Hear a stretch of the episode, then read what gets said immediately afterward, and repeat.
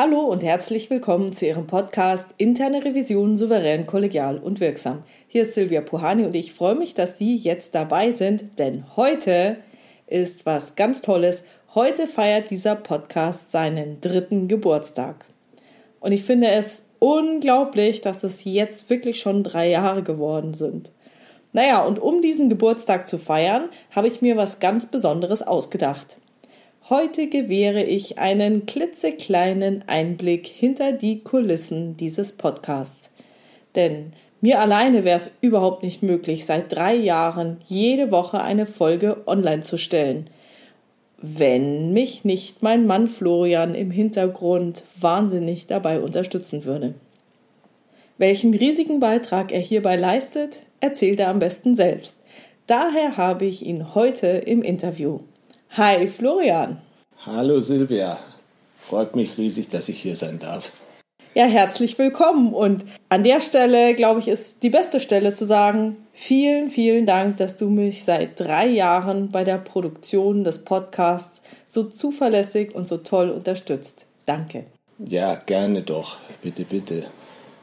Was hast du dir eigentlich vor so ungefähr dreieinhalb Jahren gedacht, als ich dir erzählt habe, du hör mal zu, ich glaube, ich mache einen Podcast zur internen Revision. Ich wusste zunächst mal überhaupt nicht genau, was ein Podcast überhaupt ist. Ich wusste mit dem Begriff nicht wirklich was anzufangen. Ich wusste, dass es rein Audio ist. Da erzählt jemand was, das hört man sich an, dass es auch länger geht. Eine Stunde, eineinhalb Stunden, keine Ahnung. Aber ich wusste nichts über so das ganze Prozedere drumherum. Ich wusste nicht, dass das zum Beispiel unentgeltlich gemacht wird. Das war mein erster Punkt, mein erstes Problem an der Sache überhaupt, dass ich mir gedacht habe, du steckst da Geld rein, das Hosting allein, allein die Hoster, die du dir angeschaut hattest, was die so verlangen zum Teil, habe ich mir gedacht, ja, das kostet erstmal was und kostet sicherlich auch viel Zeit und es kommt nichts dabei wieder zurück, weil die Dinger stehen ja online, kann sich jeder anhören, kostet nichts dass es unglaublichen Sinn hat, trotzdem sich damit sozusagen eine Hörerschaft zu schaffen. Wie sagt man, eine Community und Reichweite überhaupt für das, was man macht. Das war mir zu dem Zeitpunkt überhaupt nicht klar. Dann auch das technische Prozedere, dass der Podcast geschnitten wird, also alles, was ich mache, jetzt, das wusste ich nicht, dass ich das so machen werde. Das habe ich mir nicht von Anfang an so überlegt, ja, wie ich es machen werde, was ich machen werde, genau. Das war alles Learning by Doing wie viel Arbeit da zum Teil drin steckt, das konnte ich mir alles nicht vorstellen. Dass das eine gute Sache ist von der Thematik her und dass du was zu sagen hast und dass du auch nach drei Jahren noch was zu sagen hast, das hatte ich nicht bezweifelt. Also ich war mir wegen diesem technischen Zeug auch überhaupt nicht sicher am Anfang und ich habe tatsächlich auch den Anfang alleine gemacht. Beziehungsweise, ja. ich habe ja unseren ältesten Sohn dann herangezogen, weil ich gesagt habe, kannst du mir da mal helfen? Schau mal, das und das habe ich vor hilf mir mal, du hast ja schon mal GarageBand benutzt, passt das so, wenn ich so mache? Und dann hat er es erstmal mir gezeigt. Und irgendwann warst du so freundlich und hast dann gesagt, hey komm, das macht so viel Arbeit. Ich will auch was vom Wochenende und von dir haben. Ich übernehme das mal. Ja. Und da habe ich mir gedacht, naja, mal schauen, wie lange das halten wird. Der weiß ich nicht, kannst du dich an die Situation noch erinnern? Ich kann mich noch gut erinnern, vor allem weil ich selber noch nie GarageBand benutzt habe. Inzwischen habe ich ja auch einen eigenen YouTube-Kanal, für den ich auch GarageBand benutze. Und ich mache alles Mögliche mit GarageBand inzwischen. Aber wenn ich es mir wirklich überlege, genau vor drei Jahren, ich hatte das Programm, das war so eines, das ist bei einem Mac-Computer, bei einem Apple-Computer halt einfach mit dabei. Und ich hatte es mal geöffnet und mich hat's geschaudert vor all den Einstellungen und Reglern, was man da alles hat. Und ich war noch vor über drei Jahren froh, dass ich es nicht gebraucht habe damals, dass ich damals noch kein Interesse hatte, wozu mir das irgendwie geholfen hätte. Und dann habe ich mich da wirklich so von Anfang an eingefummelt, sozusagen geschaut, was hast du da gemacht, was hat Benjamin da gemacht. Und ja, du hast mich da gewissermaßen angelernt, überhaupt so für die grundlegenden Schritte. Wie setzt man einen Schnitt und wie macht man noch eine neue Spur auf und so weiter und alles und hängt vorne oder hinten ein Jingle dran. Also ich weiß, dass ich am Anfang begonnen habe, also ich hatte auch einen Heidenrespekt vor dem ganzen Technik und so weiter. Und dann habe ich ihm gesagt, Mensch Benjamin, was soll ich machen? Die Podcaster sagen, GarageBand soll man nehmen. Und Benjamin hat gesagt, ja, ja, klar, kann man machen, Mama. Und du hast immer gesagt, oh Gott, GarageBand auf keinen Fall. Und dann habe ich irgendwann gedacht, so, Benjamin, auf geht's. wir probieren das jetzt mal aus.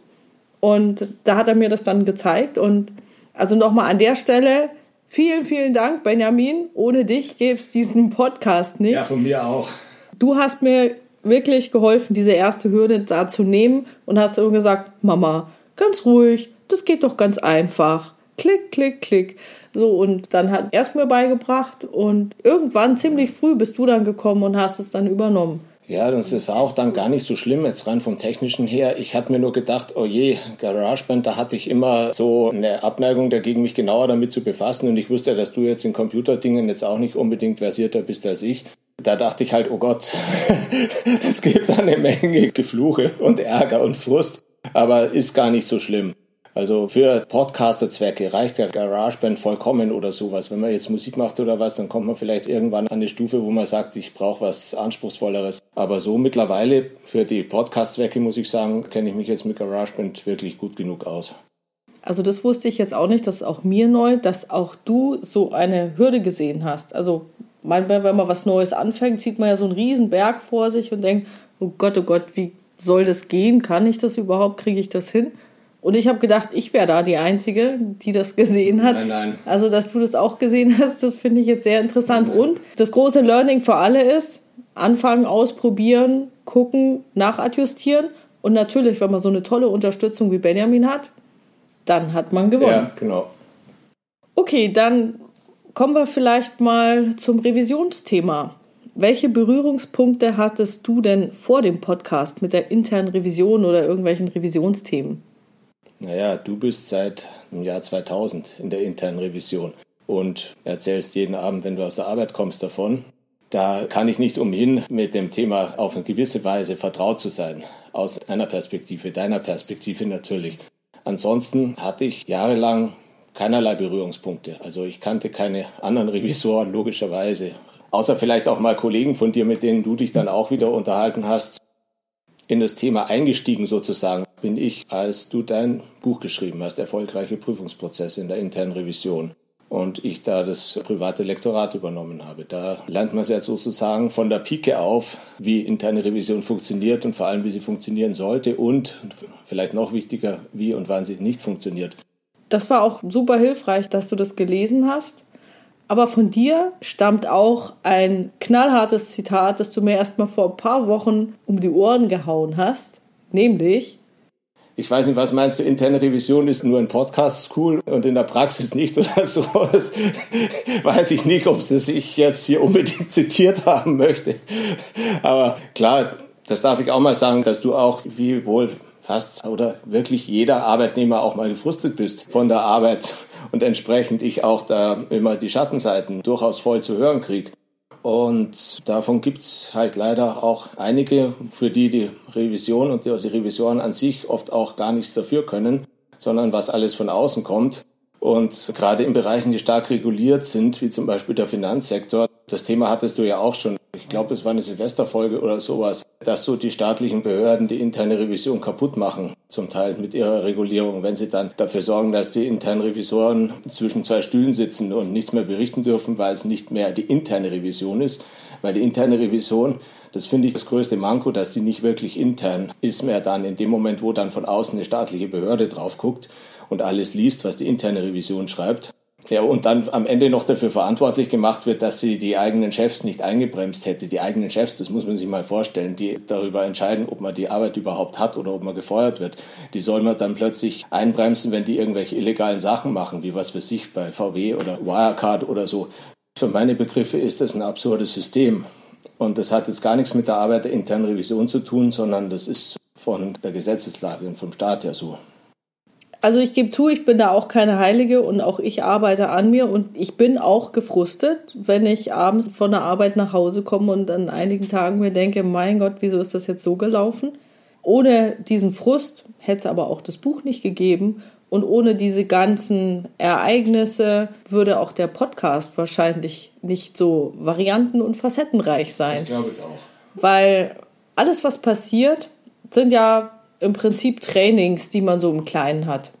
Und jedes kleine Training, das so kommt, erinnert einen wieder, dass man sich ja verbessern kann und dass man vielleicht das nächste Mal in dieser Situation auf eine andere Art und Weise reagieren möchte. Und ich möchte jetzt auch nicht behaupten, dass alles, was in meinen Büchern steht oder was in diesem Podcast vorkommt, beim ersten Anlauf so geklappt hat, sondern das sind einfach Sachen, die vielleicht passiert sind, mir passiert sind, anderen Revisoren passiert sind und die mir dann davon erzählen. Und dann ist halt die Frage, okay, was kann ich jetzt in dieser Situation am besten machen? Und da ist es genauso, wie wenn man beim Einkaufen ist und vor Corona fährt einem jemand mit dem Einkaufswagen an der Kasse in die Hacken da ist man am Anfang beim ersten Mal auch immer etwas sprachlos, was man jetzt sagt. Und beim zweiten, fürs zweite Mal kann man sich dann was ausdenken, was man für einen Spruch auf den Lippen hätte. Und beim dritten Mal kann man sich das dann auch immer wieder erarbeiten, üben und anwenden. Und genauso sehe ich einfach interne Revision auch.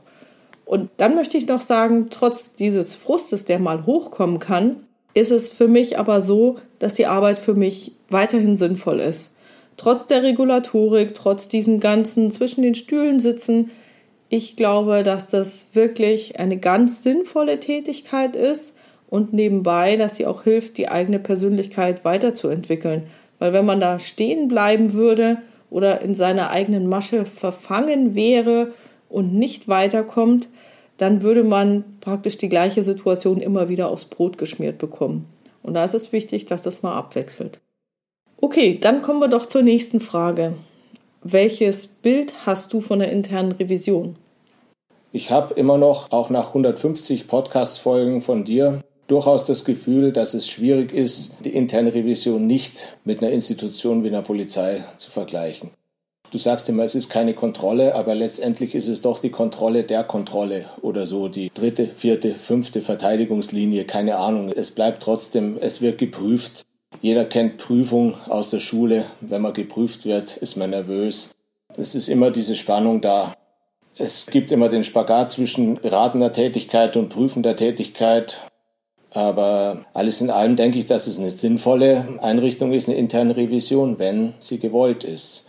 Wenn sie nicht von oben kaputt gemacht wird oder von außen. Eine interne Revision ist vollkommen sinnlos und kontraproduktiv, wenn sie von oben nicht gewollt wird. Also wenn in einer Firma die Chefs, sage ich einfach mal, denken, dass es eigentlich überflüssig ist, eine interne Revision zu haben, dann ist es auch nicht nur überflüssig, sondern sogar kontraproduktiv, eine interne Revision zu haben. Die wird dann nichts bringen. Die Revisoren sind gefrustet, die kriegen dann zwar Geld, das kostet die Firma Geld, aber dann sollte man die interne Revision lieber einsparen. Natürlich kann man die interne Revision in manchen Branchen nicht einsparen, wenn sie ja sozusagen staatlich verordnet ist, dass es eine interne Revision gibt. Aktiengesellschaften immer zum Beispiel, oder soweit ich weiß, ja. Das macht die Sache natürlich schwierig. Also das ist so mein Bild der internen Revision. Es hat immer was Prekäres mit der internen Revision. Man weiß nie, woran man wirklich ist. Wenn jemand sagt, wenn jemand mir sagt, äh, er ist interner Revisor, dann habe ich durch dich zum Glück schon ein bisschen eine Vorstellung davon, was der so überhaupt macht. Also da werde ich nicht irgendwie dumm anfangen mit Erbsenzählerei oder sowas. Aber letztendlich weiß ich dann überhaupt noch nichts. Ich kann nicht sagen, ist er glücklich in seinem Job, ist er unglücklich, macht er einen guten Job, macht er einen schlechten Job. Das kann alles sein. Es kann eine vollkommen sinnlose Tätigkeit sein und eine sehr, sehr sinnvolle, kann zum Überleben und zur Blüte des Unternehmens beitragen. Also nicht nur zum Überleben. Das immer, wenn ich höre, das, das Überleben des Unternehmens, das klingt auch immer so negativ. Aber zum Florieren des Unternehmens kann es sehr beitragen wenn die interne Revision gewollt ist und wenn sie auch sich selber will, wenn sie auch selber einen gewissen Anspruch an sich hat, mehr zu sein als nur eine Erbsenzählerei. Naja, hat sich denn dein Bild der internen Revision durch den Podcast gewandelt? Hm, gute Frage. Ich glaube, ja, ein bisschen.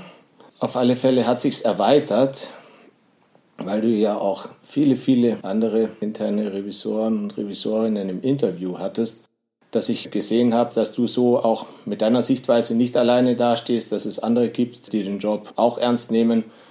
Das waren überhaupt nicht die schlechtesten Interviews mit erfahrenen Revisorinnen, die ihren Job gemocht haben. Also nicht das Interview genutzt haben, um Frust abzulassen, sondern von den Revisorinnen waren mir die Interviewpartnerinnen und Partner die liebsten, die einen positiven Eindruck hinterlassen haben. Auch so speziell die, die vielleicht schon älter waren, kurz vorm Ruhestand oder im Ruhestand. Was die erzählt haben, das war dann nicht unbedingt immer so spannend. Aber es hat zumindest das bestätigt und äh, mein Bild von der internen Revision nicht großartig verändert, aber sozusagen, das ist auch wichtig, dass es dann fundierter wurde, dass ich sagen konnte, das ist jetzt nicht nur eine Sichtweise, eine Meinung noch dazu, die meiner Frau, dass ich dann gesehen habe, ja, so denken viele, viele andere auch. Also ich freue mich auch immer, wenn viele andere ähnlich denken. Und ja, freue mich auch auf viele weitere Revisoren als Interviewpartner. Denen muss man nämlich nicht erklären, was interne Revision ist. Und ich weiß, dass es auch dir am Anfang unserer Ehe relativ schwer gefallen ist. Also beziehungsweise nicht am Anfang unserer Ehe, sondern am Anfang meiner Revisionstätigkeit ist es dir, glaube ich, auch recht schwer gefallen zu erklären, was interne Revision ist. Ich weiß auch noch, als ich dann irgendwann mal befördert wurde zur stellvertretenden Abteilungsleiterin, dann hast du zu mir gesagt, wow, cool, jetzt muss ich den Leuten nicht mehr erklären, was interne Revision ist, jetzt sage ich einfach, meine Frau ist stellvertretende Abteilungsleiterin. Ja, auf jeden Fall. Das weiß ich noch. Ich habe auch oft gesagt, du bist eine Bankerin oder weniger salopp ausgedrückt, dass du in der Bank arbeitest. Tja, ähm, wie würdest du es denn jetzt erklären? Kommt auch immer drauf an, wem ich es erklären muss. Du kannst doch dabei bleiben, dass du einfach froh bist, wenn du es nicht machen musst. Ich glaube, uns Revisoren fällt das auch schwer. Ja, wie gesagt, es gibt so viele Aspekte. Das ist vor allem auch so Sachen, wenn du sagst, man darf nicht sagen, dass es eine Kontrollfunktion ist, aber da bin ich halt wirtschaftlich vielleicht auch zu wenig versiert, dass ich unterscheiden kann praktisch, dass die Kontrolle der Kontrolle keine Kontrolle mehr ist. Das hat mir nie so ganz eingeleuchtet, muss ich sagen. In den MRISC ist es zum Beispiel ganz schön erklärt, dass man sagt, das interne Kontrollsystem, das besteht eben aus dem Fachbereich, der irgendwie was tut, und der Kontrolleinheit, die eben den Fachbereich 1 kontrollieren. Und das ist das interne Kontrollsystem. Und dazu, darüber hinaus, gibt es dann noch die interne Revision, die gehört dann insgesamt, wenn man alle drei Dinger zusammennimmt, zu den internen Kontrollverfahren. Okay, also, also da auch. nimmt man ein anderes Wort dafür und sagt, das ist ein Verfahren, weil eine Kontrolle ist normalerweise immer im Prozess dran. Also wenn man einen Prozess sich vorstellt, ein Fließbandauto wird produziert oder sonst was, dann ist die Kontrolle direkt in diesem Prozess integriert. Vielleicht nicht alles, sondern in Stichproben, aber die interne Revision als Kontrollverfahren ist eben nicht prozessintegriert, sondern die kommt halt irgendwann dann dazu und schaut, passt denn die Kontrolle überhaupt noch zu dem, was sie da tun soll. Okay. Von also. daher ist es ein gröberer Rahmen, es ist außerhalb des Prozesses, es ist unabhängig von dem Prozess. Und ich stelle es mir immer so vor, es ist wie eine Metaebene, dass man am Ende nochmal oder in regelmäßigen Abständen nochmal drauf guckt, um zu schauen, was wird denn da eigentlich getan. Okay, also wenn mich das nächste Mal jemand fragt, dann sage ich, es ist ein Kontrollverfahren und ich darf bloß nicht sagen, es ist eine Kontrolle. Okay. Ich glaube, wir wechseln jetzt mal etwas das Thema äh, und nehmen unsere Zuhörer mal hinter die Kulissen dieses Podcasts mit. Wie entsteht denn so eine Podcast-Episode? Also, du nimmst sie auf. Ich lasse jetzt mal deinen Teil weg. Du bereitest die natürlich auch vor. Du recherchierst die, keine Ahnung. Du ziehst dir Interviewpartner heran. Aber also wenn du eine Einzelfolge aufnimmst, dann beginnt das für mich mit einer MP3-Datei auf dem Aufnahmegerät. Wenn es eine Interviewfolge ist, dann sind es halt dann auch zwei einzelne Dateien als zwei Spuren. Eine für dich und eine vom Interviewpartner bei dem Skype-Add-on zum Beispiel, wo man die Skype-Gespräche aufnehmen kann und bei Zoom genauso. Die Datei, wenn es eine einzelne Folge ist, lade ich sie von dem Aufnahmegerät runter. Ansonsten ziehe ich sie von deinem Computer-Account in meinen und dann ziehe ich sie in GarageBand rein und dann schneide ich sie. Und das ist so die Hauptarbeit, die die meiste Zeit erfordert. Aber normalerweise, wenn es eine Einzelfolge ist, ist es wunderbar. Du setzt immer jeden Satz neu an, wenn du dich versprochen hast und die Sätze mit dem Versprecher drin, die schneide ich halt raus. Genau, also daher ist es jetzt keine Rohfassung des Podcasts, die ich online stelle, sondern wir machen es so, dass der Podcast tatsächlich geschnitten und editiert ist um ja. meine ganzen Versprecher rauszulassen. Ich weiß, irgendwann mal war mal eine Folge mit Versprechern drin, da hatte ich die falsche Datei erwischt. Aber da, Gott sei Dank, einer von Ihnen, vielen Dank dafür, hat mich darauf aufmerksam gemacht, dass ich die falsche Datei online gestellt habe. Also, ja, der Podcast ist geschnitten. Es gibt so eine Philosophie, dass Podcasts authentischer sind, wenn sie roh sind und die Leute sich verhaspeln die ganze Zeit und rumstottern und äh sagen und die eine Spur total leise ist und die andere total laut und sich bei einem Interview und sich so anhört, als wäre es im Waschbecken aufgenommen. Habe ich nie verstanden.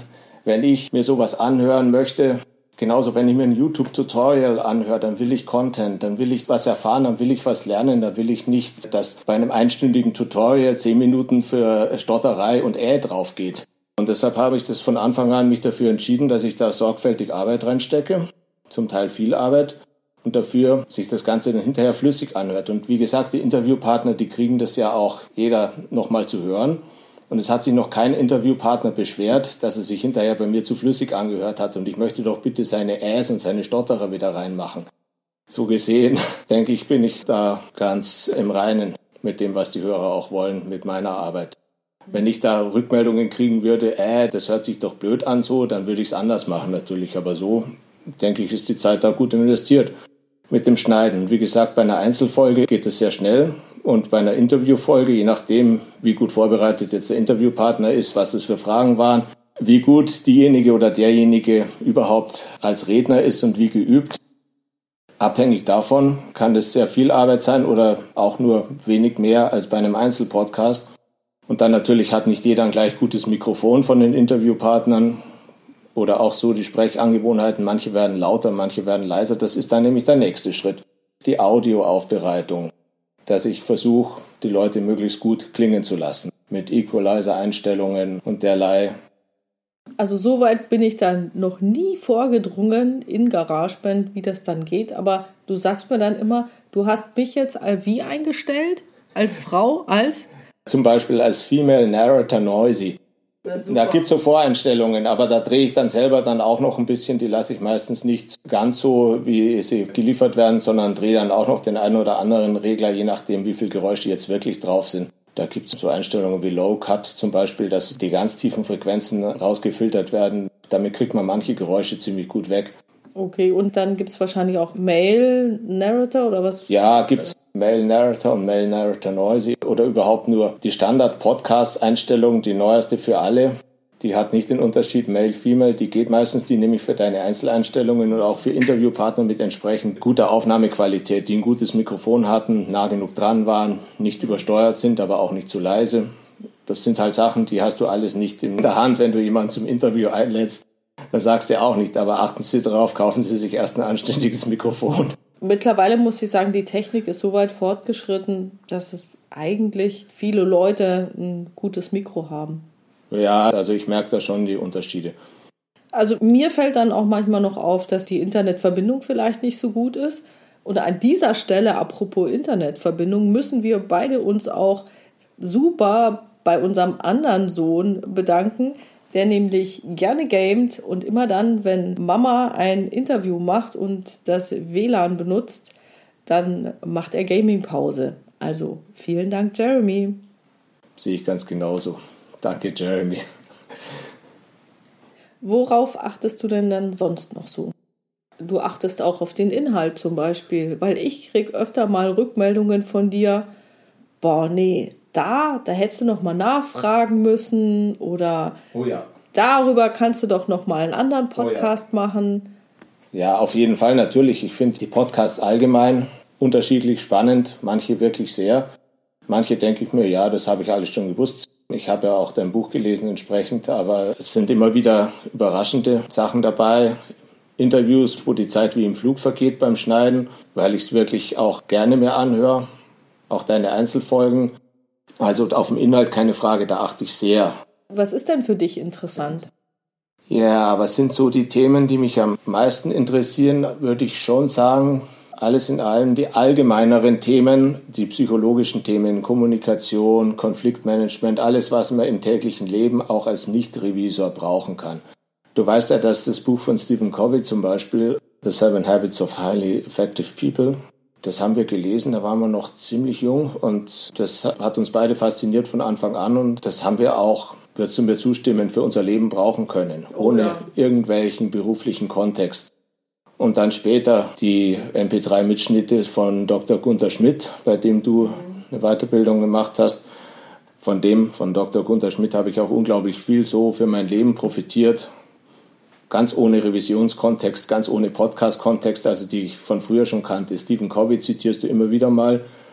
Mhm. Äh, Gunther Schmidt hattest du sogar im Interview. Ja, ich habe auch früher immer die gekaufte Ausbildung von ihm gehört. Die lief dann bei uns zu Hause auch im Wohnzimmer öfter mal.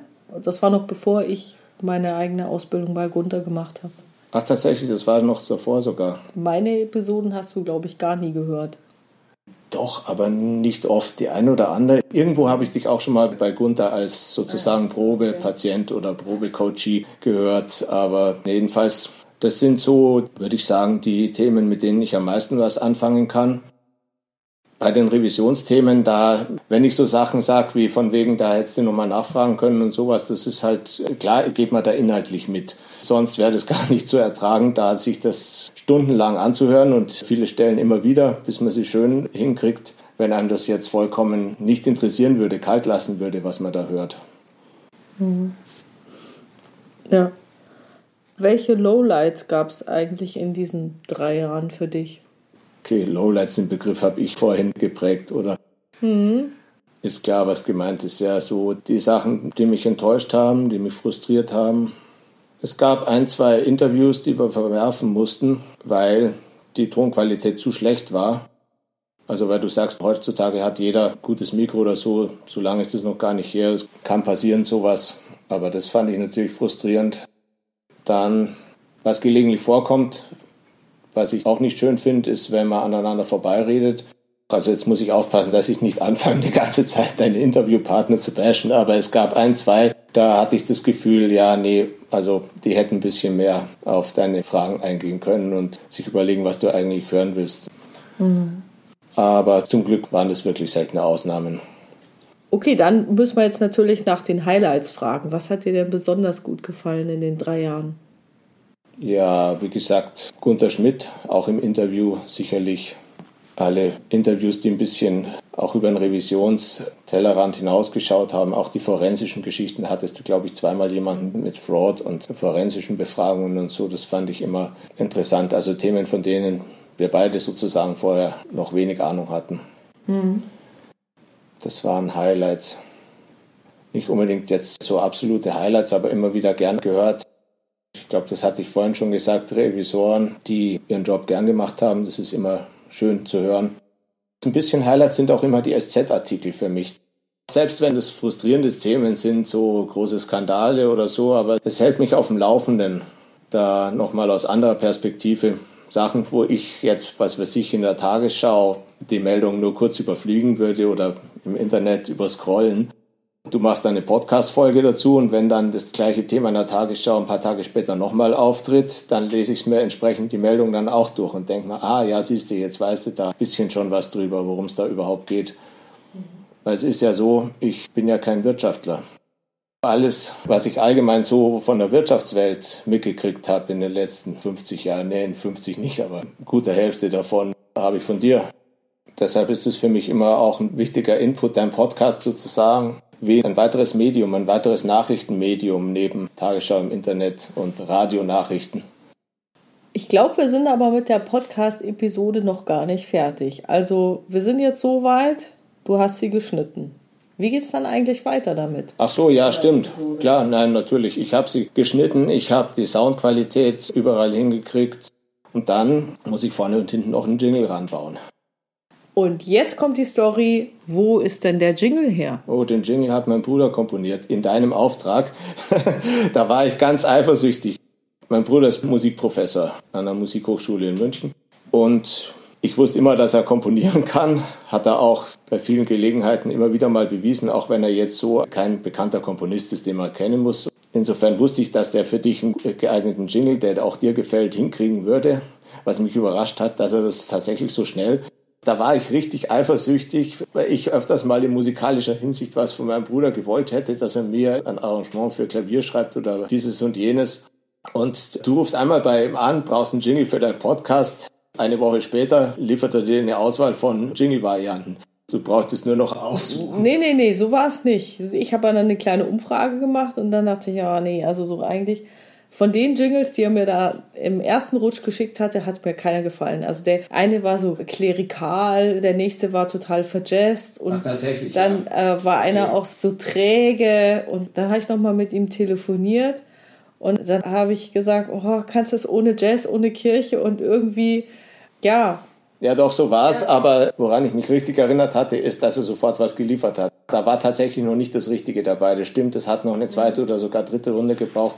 Aber er hat sich dann auch angepasst entsprechend und war dann sicherlich bei der zweiten Auswahl schon näher an dem, was du haben wolltest.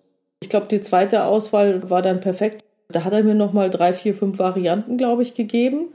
Und da habe ich dann tatsächlich nochmal die Familie abstimmen lassen. Da warst du auch dabei und ich war dabei und die Kinder waren dabei. Und ich hatte einen Favoriten und der ist es dann geworden. Ja, also doch im Endeffekt relativ ja. flott. Hat mich jedenfalls ja. total überrascht, dass der Gute so viel beschäftigt er als Musikprofessor mit tausenderlei anderen Nebenbeschäftigungen noch, dass er das so schnell auf die Reihe gekriegt hatte. Es war wirklich super. Also von daher, diesen Jingle gibt es nur in diesem Podcast, sonst nirgends.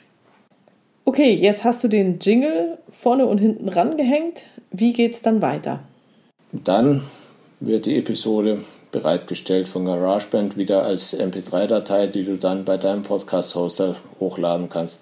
Oder wann mal habe ich was vergessen? Nee, vorne hinten Jingle. Manchmal bei Interviews noch einen halben Jingle, also erst Jingle, dann dein Intro, dann noch die zweite Hälfte vom Jingle, dann das Interview und zum Ende nochmal den ganzen Jingle, das so mit verschiedenen Tonspuren. Ja, geht ganz einfach. Aber auch dann bist du noch nicht ganz raus, weil ich habe dann zwar den fertig geschnittenen Podcast, den ich dann, wenn es ein Interview ist, nochmal dem Interviewpartner genau. zur Freigabe schicke. Aber dann fehlen ja noch die Show Notes. Und für die Show Notes schreibe ich einen Entwurf und auch da unterstützt du mich in den letzten drei Jahren richtig gut. Oh, danke, danke. Ja, da ich die Podcasts schneide, habe ich sie intensiv angehört und wie gesagt, ich interessiere mich ja auch für die Themen. Und deshalb sehe ich dann in den Show Notes, ob das, was du geschrieben hast, wirklich zu dem Podcast auch dazu passt oder ob man da noch was ergänzen könnte oder ob du vielleicht zu viel spoilst, ob da schon zu viel drin steht. Da habe ich dann schon auch meine eigene Meinung dazu. Und das ist auch der Grund dafür, dass ich die Show Notes immer erst mir angucke, wenn ich den Podcast schon geschnitten habe und fertig bearbeitet habe, damit ich weiß, ob sie zum Podcast passen. Umgekehrt könnte ich es gar nicht sagen. Könnte ich da höchstens Rechtschreibfehler rausmachen oder sowas. Ja, fällt mir nämlich ein, du hattest mir auch bei dieser Episode mit Joe Biden, hattest du auch gesagt, hey, hast du den nicht im Original? Also, dass dir das besser gefallen würde, dass ich nicht selber Englisch vorlese, sondern ob ich den Joe Biden auch im Original habe. Stimmt, den gab es ja ohne Copyright-Probleme. Genau, dann hast du den noch, noch mal eingebaut. Also war echt klasse. Okay, so, dann haben wir jetzt die fertig geschnittene Podcast-Episode. Wir haben die Show Notes. Das alles packe ich bei meinem Podcast-Hoster auf dessen Webseite und plane den Veröffentlichungstermin. Und wenn die Episode dann veröffentlicht ist, das ist bei mir ja immer Sonntagabend um 8, dann bist du immer noch nicht fertig, weil dann kommt der nächste Schritt. Ja, dann stelle ich sie noch auf YouTube, sobald sie online ist. Dein Podcast-Hoster verbessert die Audioqualität auch noch mhm. mal ein bisschen, mhm. soweit ich weiß. Ich meine, du bezahlst ja auch dafür. Ja. Früher habe ich die von mir fertig bearbeitete Datei benutzt. Dann hast du mich darauf aufmerksam gemacht, dass ich die fertige Folge auch von deiner Webpage wieder runterladen kann. Und da habe ich halt den Vorteil dann, dass sie von dem Podcast-Hoster nochmal Audio verbessert wurde. Mhm. Also fange ich damit an, ich lade die mir runter, ich packe die nach iMovie, das ist auch so ein Programm, das von Apple standardmäßig auf dem Computer ist, ganz praktisch, hatte ich früher auch nicht benutzt. Da habe ich ein Standbild von deinem Podcast-Logo, das kann ich beliebig in die Länge ziehen, je nachdem wie lang die Folge ist. Das Video sozusagen, das YouTube-Video besteht dann nur aus dem Standbild, wie es bei Podcasts ja nicht unüblich ist, da ist das Mikrofon drauf und dein Logo. Und packe als Tonspur die Datei dazu Schau nochmal, ob die Lautstärke überall passt. Bei Interviewfolgen kann man da durchaus nochmal kleine Anpassungen vornehmen. Es geht in iMovie auch ganz gut. Also wer sich den Podcast auf YouTube anhören möchte, hat nochmal den kleinen Vorteil, dass es dann von der Lautstärke her nochmal einheitlicher ist als auf, was weiß ich, iTunes oder wo man sich sonst den Podcast als Podcast anhört. Warum man den Podcast auf YouTube und nicht auf iTunes hören möchte, kann ich jetzt so genau nicht sagen, aber es ist halt noch ein Kanal mehr auf alle Fälle, der nochmal sozusagen ein bisschen die Reichweite vergrößert. Ich glaube, das war dann der letzte Schritt, was ich für eine Podcast-Folge mache, dass ich sie auf YouTube hochlade, richtig? Ja, genau, das, was ich noch mache, davor oder danach, meistens vor YouTube noch, dass ich auf Xing und LinkedIn einstelle. Ja, und so entsteht eine Podcast-Episode. Cool. Gibt es sonst noch was, was dir wichtig ist zu sagen zu dem Podcast? Dass ich ihn toll finde. Glaubt dir jetzt keiner. Da bin ich etwas vorher genommen. Dass er schon drei Jahre läuft, war mir jetzt auch nicht ganz klar. Aber stimmt, wenn man so zurückrechnet. Finde ich auch schön. Also du hast auch meine Bewunderung, dass es wirklich konsequent immer schön mit Vorlauf durchziehst, mit Einzelfolgen und vor allem auch, du gewinnst immer neue Interviewpartner rechtzeitig, dass jede dritte Folge mittlerweile, ich glaube anfangs waren es nur jede vierte, aber jetzt ist es jede dritte Folge ein Interview ist. Das finde ich schon bewundernswert. Und oh. immer zwischendrin die Einzelfolgen mit einigen Wochen Vorlauf. Das sehe ich ja beim Schneiden, dass das keine Ad-Hoc-Geschichten sind, so dass du am Sonntagvormittag Scheiße schreist, Scheiße, Scheiße, ich muss noch einen Podcast aufnehmen bis heute Abend und Florian, du musst den gefälligst geschnitten haben, dass wir den heute Abend dann hochladen, sonst habe ich heute Abend keinen Podcast und die Serie ist unterbrochen. Nee, also du hast immer für mehrere Wochen Vorlauf, soweit ja. ich das gesehen habe. Das ist schon auch beruhigend und das finde ich sehr cool. Also mit vier Wochen fühle ich mich ganz wohl. Ich habe dann auch bei der Pandemie gedacht, oder vor dem Winter, oder wenn man weiß, oh, jetzt ist mal vielleicht dann irgendwie Erkältungszeit oder so, da habe ich vielleicht auch mal ein bisschen mehr, dass ich, oder im Urlaub, dass ich im Urlaub mal vorarbeite, wenn ich im Sommer Urlaub habe, dass ich ein bisschen größeren Puffer habe. Aber für mich ist es so, dass ich mich mit vier Wochen Vorlauf ganz gut wohlfühle. Ich habe ja auch einen YouTube-Channel und daher weiß ich, dass es sehr schwer ist, da Vorlauf zu produzieren. Ich schaffe das nie. Dann solltest du jetzt vielleicht auch noch etwas Werbung für deinen YouTube-Channel machen. Wie heißt er denn? Bilingual Karaoke heißt er, also zweisprachige Karaoke-Videos. Damit habe ich angefangen. Ich hatte irgendwann mein Hobby entdeckt, englische Songtexte ins Deutsche zu adaptieren. Ich habe ja früher mit unseren Kindern öfters Disney-Filme geschaut und die dann auch auf Deutsch gucken müssen, weil als die Kinder klein waren, sie noch kein Englisch konnten. Und entsprechend dann festgestellt habe, dass die deutschen Fassungen der Lieder oft super lieblos und sagen wir einfach mal, schlecht übersetzt sind. Ja, lieblos oder äh, schlampig trifft's vielleicht eher oder so, schlechtes Geschmackssache. Jedenfalls habe ich dann tatsächlich mal angefangen, Disney-Songs ins Deutsche zu adaptieren, so wie ich das machen würde und festgestellt, ja, das hat ganz gut geklappt. Und damit ist sozusagen die Idee für meinen YouTube-Channel entstanden, dass ich damit zweisprachige Karaoke-Videos mache, dass ich mir eine Instrumentalversion von populären oder zum Teil auch gar nicht populären Songs, sondern einfach meine Lieblingssongs ich höre eher Alternative Rock und Progressive Metal und so, aber halt auch Musicals. Also es ist unterschiedlich. Manche Sachen sind populär, manche sind nicht. Jedenfalls, ich hole mir immer Instrumentalversionen, wenn es geht und mache dazu ein zweisprachiges Karaoke-Video, dass man dann den entsprechenden Song auf Deutsch oder wahlweise auf Englisch singen kann. Da läuft dann der Text in zwei Zeilen zweisprachig mit. Mhm.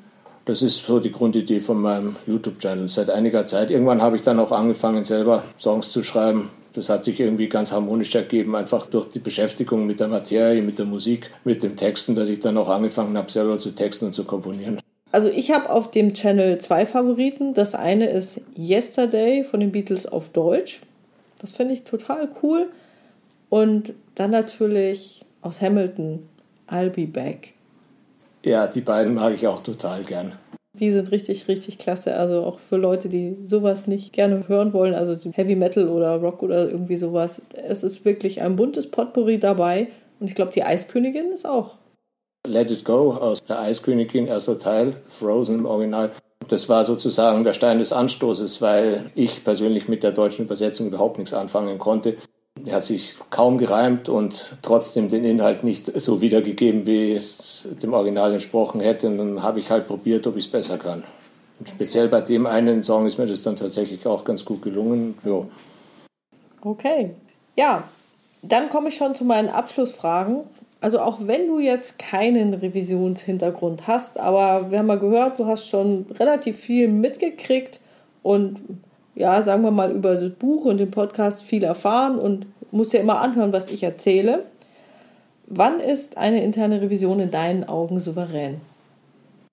Ja, wie gesagt, ich denke, um souverän zu sein, muss sie erstmal souverän sein dürfen. Eine interne Revision ist souverän, wenn sie gewollt ist, von außen, von intern im Unternehmen und auch aus sich selbst heraus, wenn sie wirklich einen Anspruch an sich stellt. Wenn der Chef keine interne Revision haben will, kann sie nicht souverän sein. Aber auch wenn der Revisionsleiter selbst keinen Anspruch hat und die Revisoren selbst keinen Anspruch haben, wirklich einen entscheidenden Beitrag zur Verbesserung des Unternehmens zu leisten, nicht nur zum Überleben, sondern zum Florieren des Unternehmens, dann kann sie nicht souverän sein. Und natürlich, wenn von außen, von staatlicher Seite da quergeschossen wird, dann kann sie auch nicht souverän sein. Also eine interne Revision ist souverän, wenn alle, auch sie selbst, das wollen. Okay. Wann agiert eine interne Revision in deinen Augen kollegial? Wenn sie wirklich den Anspruch hat, immer dem Gesamtinteresse des Unternehmens zu dienen. Wenn sie nicht einfach nur selber gut dastehen will, sei es jetzt, um sich den Arsch zu retten oder was weiß ich, irgendwie sich damit hervorzuheben, dass sie es besser weiß. Kollegial ist auch, wenn sie mit den Geprüften zusammen lernt und nicht alles besser weiß. Das ist ein ganz wichtiges Thema bei dir, bei deinen Podcasts. Auch wenn ich das so weit spoilen darf bei deinem neuen Buch, kann ich gerne rausschneiden. Nö, ich schreibe ja seit Jahren, aber es wird hoffentlich bald fertig. Das ist dann sowieso der neue Trend, dass man zusammen was Neues lernt und nichts, ich bin schlau, ich weiß es besser, hier, hier steht es in den Regeln, du musst es so machen. Und wann ist eine interne Revision in deinen Augen wirksam? Wenn sie souverän und kollegial ist. Ah, super. Okay, Florian, vielen Dank für das tolle Interview. Ich sag danke. Chaka auf die gefreut. nächsten Jahre.